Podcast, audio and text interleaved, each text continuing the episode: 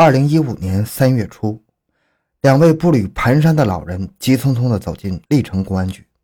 我们的女儿李晨在生下孩子的第五天就离奇死亡了，我们怀疑是女婿杀害了她，你们可要为我们主持公道啊！听说是个命案，警方不敢有丝毫大意，立刻展开了调查。从街坊邻居和同事口中得知，两位老人的女婿魏自强为人口碑其实特别好，是一名急诊科的主任。在医院里德高望重，平时的生活作风也很不错，而且大家都有目共睹。在李晨怀孕的期间，他对李晨的照顾是非常的无微不至。这样一个众所周知的好男人，没人相信他会做出杀妻这样的恶事。那么，魏自强真的是杀人凶手吗？欢迎收听由小东播讲的福建女子诞下一女，五天后离奇猝死，医生丈夫却被警察戴上手铐。回到现场，寻找真相。小东讲故事系列专辑由喜马拉雅独家播出。魏自强，湖北神农架人，两千零三年来到莆田的历城区中医院当急诊科主任。他的医术非常精湛，在医院里也是德高望重，受人爱戴。因为工作原因。他偶然接触到了做医药销售生意的李晨，两人都是从事医药方面的职业，有很多共同话题。时间一长，便日久生情，结不了夫妻。婚后，两人也是恩恩爱爱，如胶似漆的。家庭美满，事业有成的魏自强一直有个心愿，那就是要一个孩子。可不知道为什么，多年来李晨的肚子迟迟没有动静，两人因此吵过不少架。经过夫妻俩的不懈努力，终于在2014年迎来了希望，李晨怀孕了。在李晨怀孕的这段日子里，魏自强任劳任怨，包揽了家里所有的家务，到点就回家，拒绝了所有的聚会应酬。李晨担心手术的时候，他也在一旁耐心地调节他的情绪。怀胎十月，魏自强把李晨照顾得无微不至。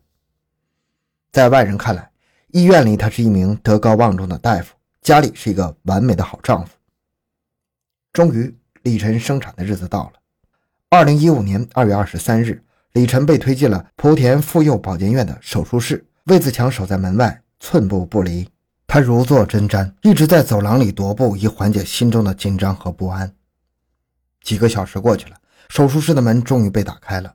护士把婴儿抱到他面前，魏自强紧紧盯着护士手中的婴儿，问道：“男孩还是女孩？”护士微笑着回答道：“哦，是女孩。”魏自强顿了一下，没有说话。只是抱过孩子，留下了一抹勉强的微笑。五天后，魏自强把妻子接回家中休养，依旧是体贴入微，擦身、喂饭、为孩子换尿布，凡事都是亲力亲为。二月十八日晚上，他如往常一样出去遛弯，回来却发现妻子倒地不省人事了。作为医生的他，马上对妻子做了一些急救措施，可妻子并没有醒过来，他又拨打了急救电话。但是当李晨被送去医院的时候，呼吸极其微弱，已经是无力回天了。后经抢救无效死亡。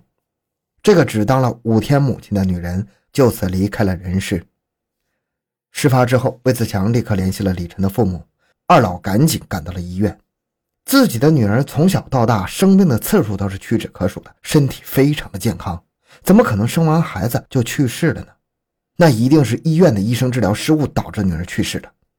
在医院的走廊里，他们指着医生的鼻子破口大骂：“好端端的一个人，怎么可能突然说没就没了呢？我女儿的死一定是你们造成的！”医生极力争辩。平时安静的走廊里，不时回荡着一阵阵撕心裂肺的哭声。很多病房里的人也闻讯赶来，把走廊堵得人满为患。看着悲伤欲绝又不可理喻的老两口，医院领导没有办法，只能专门的把他请到会议室，播放出了那天的监控以及相关证据。事实就是摆在眼前呢，你就算是心里不甘心，老两口也不得不承认这件事和医院是没有关系的。那女儿的死因究竟是什么呢？两人百思不得其解。回到家中之后，老两口仔细回想女儿产子之后这几天的经历，除了两个人之外，只有女婿魏子强一直相伴左右，也没有出现什么突发的情况。那既然如此，嫌疑最大的就是那个女婿了。一开始，李晨母亲也有些顾虑，她亲眼见证过女婿对女儿是无微不至的关心呐，谁也不敢相信这样一个救人性命的医生能做出什么残忍的事情。可是李晨身死已成既定事实了，夫妻俩考虑许久，还是以一种怀疑的念头把女婿报上了警局，这才有了开头的一幕。警方听完了二老的猜测，想着也不是没有这种可能啊。随后就把魏自强传唤到了警察局。审讯室里的魏自强面容十分的从容淡定，十分配合。没一会儿还说自己要上厕所。通过笔录，警察没有发现魏自强有什么可疑之处，也同意了这一请求。可就在这时，历城分局法医那边的尸检报告出来了，尸体表面没有损伤，内脏也没有损坏，但是尸体的血糖含量只有零点六。这一发现让所有在场的人为之震惊啊！要知道，正常人体内的血糖含量是三点八到六点二，血糖一旦低于二点六，就会出现人体休克。但是李晨居然只有零点六。刑侦支队法医徐开清觉得非常不可思议。根据他的经验，正常人是不可能达到这一现象的。如果出现这一现象，只有一种可能，那就是外力所为。有人提出。高血糖的人常常会注射胰岛素使血糖降低。那李晨血糖如此之低，有没有可能是因为死之前被注射了过多的胰岛素呢？听到这里，徐开清陷入了沉思。因为注射胰岛素是有严格标准的，如果长期注射，势必会有反应，而且会反复发作。可这又与魏自强的口供对应不上。徐开清像是想到了什么，立刻把这一线索报告给了负责此案的分局副局长陈金辉。陈金辉这时觉得录口供的似乎遗漏些某些细节，随后立刻通知下去，重新对魏子强进行审讯。但是接下来警员却傻了眼，魏子强不见了。根据值班民警回忆，在魏子强做完笔录之后，要求上厕所，谁知这一去就再也没回来。陈金辉终于意识到大事不好。通知下面所有人立即寻找魏子强。警察局里的警员几乎是全体出动，分头寻找，但是一无所获。医院的同事说，已经好几天没看见过他了，而他的家里早已经人去楼空了。这时候，魏子强被列入了重点嫌疑人。警方随即调查了他的资料，前往了他的老家，在多方询问之下，终于找到了具体所在地。可是，当民警进入他家的时候，却是一脸的震惊。家徒四壁。屋里十分简陋，家具也破旧的不成样子了。难以想象，在外面如此成功的一个医生，家里竟然会这么的破烂不堪。魏子强的父亲因病去世，家里只剩下一位七十九岁、体弱多病的母亲。在母亲的讲述下，警方得知了魏子强居然之前结过一次婚，还有一个孩子。根据线索，警方立刻联系到了身在古城的魏子强前妻家里。对方告诉办案民警，前两天魏子强给他转过钱，是给孩子上学用的。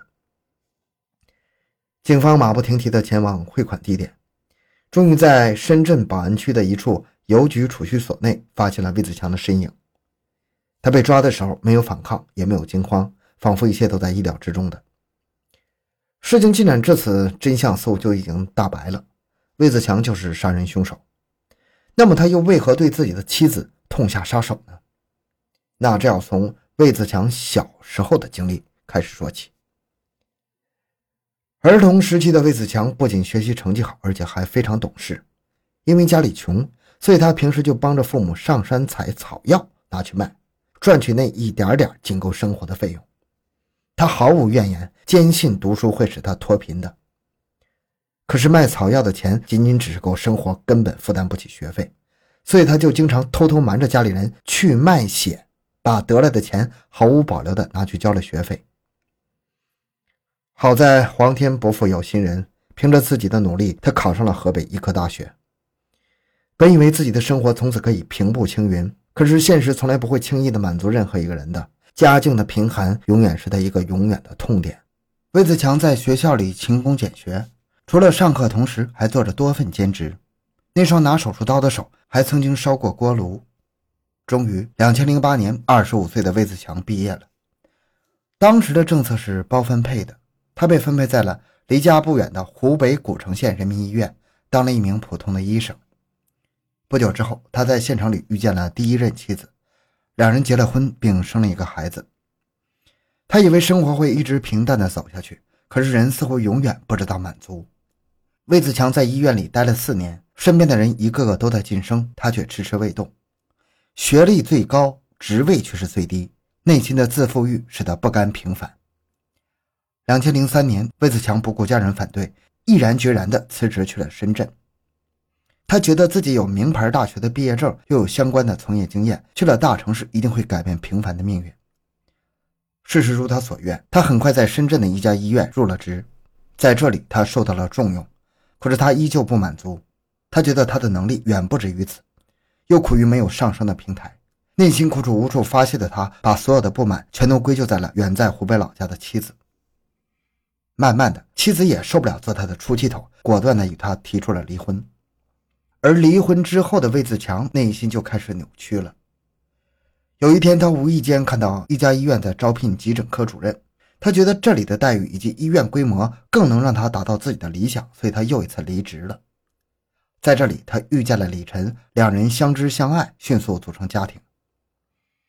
这个时候，家庭美满、事业成功的魏子强又开始不满足于现状了。他觉得此时的李晨配不上自己。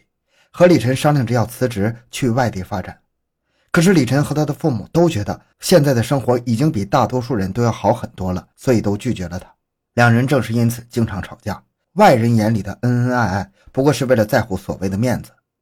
时间一长，他心里的不满日益增多了。他把这一切都归咎于李晨的身上，认为他是农村的，学历和见识都和自己相差甚远，反而还耽误了自己的前程。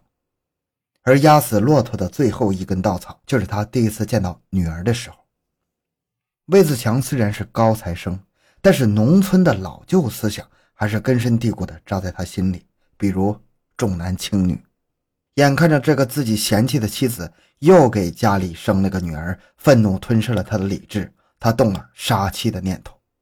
他认为只有这样，自己才能真正的自由去追逐自己的理想。所以，当李晨生下女儿的第二天。还在莆田妇幼保健院的时候，他开始了第一次行动。当晚，他在妻子吃的药里偷偷加了四百万单位的胰岛素，但是医生很快发现了李晨的异样，果断进行治疗，把李晨从死亡边缘拉了回来。此时的魏自强觉得在医院是没办法实施计划的，就借口把妻子带回家好好疗养。李晨也欣然同意。那个可怜的女人到那个时候还依然认为，女儿的出现会让他们化解矛盾，一家三口好好的过日子。可是他不知道的是，让他生命终结的那个人，就是那个他认为回心转意的人。二零一五年二月二十八日，李成生下孩子的第五天，回到家里，当时李晨正在家里看电视，魏自强把事先准备好的胰岛素拿出来，告诉妻子这是消炎药。李晨也没多想，魏自强就顺利的把这个胰岛素注射到了他的体内。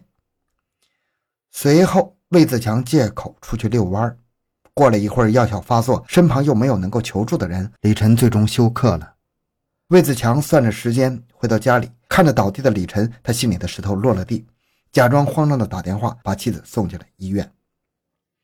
得知医生没有将妻子救活，他假意的痛哭了一会儿，随后借口要去照顾孩子，回到家中把那个胰岛素的空瓶子扔了，销毁证据。被叫到警察局后，他知道自己可能暴露了。所以就趁着警方不注意，在上厕所的时间逃跑了。逃亡后的魏自强不敢回老家，怕警察抓到，于是悄悄前往以前待过的深圳。在逃亡的那几天里，他恍然大悟，自己是多么的愚蠢呢！现在的他，家不能回，孩子不能看，老人也照顾不了，每天晚上都是夜不能寐啊！一直在担惊受怕的他，被警察抓住的一瞬间，突然释然了。他坦然接受了这一切。向警方一五一十的说了作案经过，最终等待他的将是法律的制裁。好，这期案件讲到这里。